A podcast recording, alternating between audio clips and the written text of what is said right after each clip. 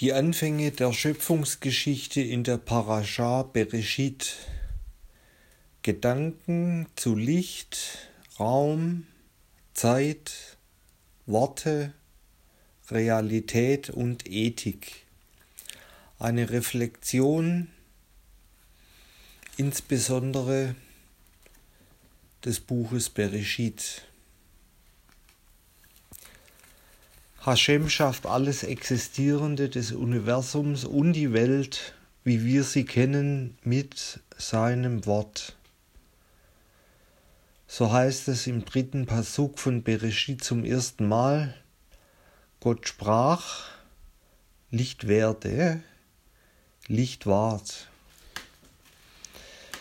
so wie sich die Schöpfung in ihrem Gesamten als permanentes Schaffen und unmittelbare Unterscheidung darstellt, lässt Hashem ganz zu Beginn keinen Zweifel, dass das Licht und die Finsternis zweierlei Zustände sind, die er differenziert.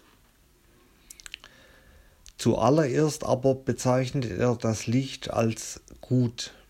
Genauer gesagt, Gott sah das Licht, dass es gut ist und gab ihm eine Bezeichnung, Tag.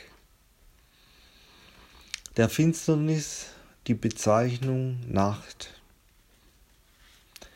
Mit keinem Wort wird der Finsternis ein Attribut zugewiesen, weder positiv noch negativ. Es existiert deshalb nicht im eigentlichen Sinn sondern ist vielmehr die Abwesenheit von Licht. Es ist dieses Licht, das spirituell und material gesehen den Tag ausmachen. Denn es heißt, Abendwart und Morgenwart, ein Tag.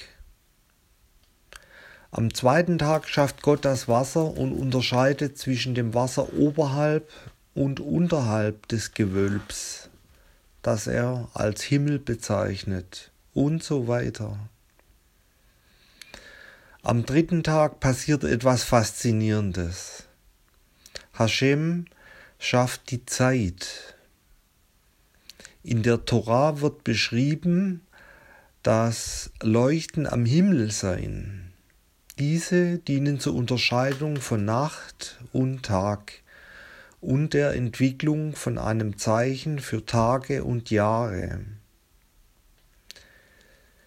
Darüber hinaus dienen diese Leuchten auch als Lichtspender für die Erde. Er bezeichnet zum einen die zwei großen Leuchten, nämlich Sonne und Mond und die Sterne. Diese sind dem Tag und der Nacht zugeordnet und er differenziert weiter zwischen dem Licht und der Finsternis, bezeichnet diesen Vorgang als gut.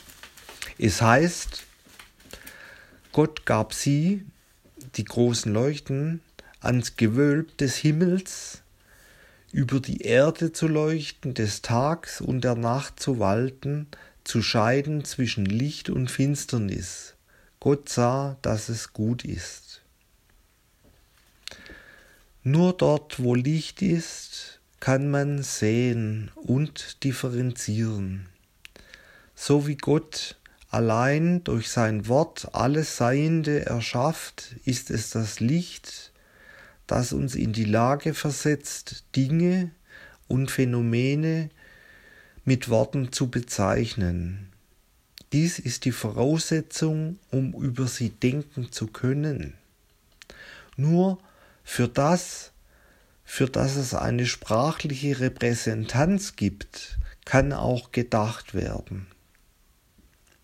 Nur wer denken kann, ist in der Lage zu differenzieren, nur wer unterscheidet, kann sich für das Gute entscheiden und wird somit zu einem ethischen Wesen, das einen freien Willen hat. Shalom.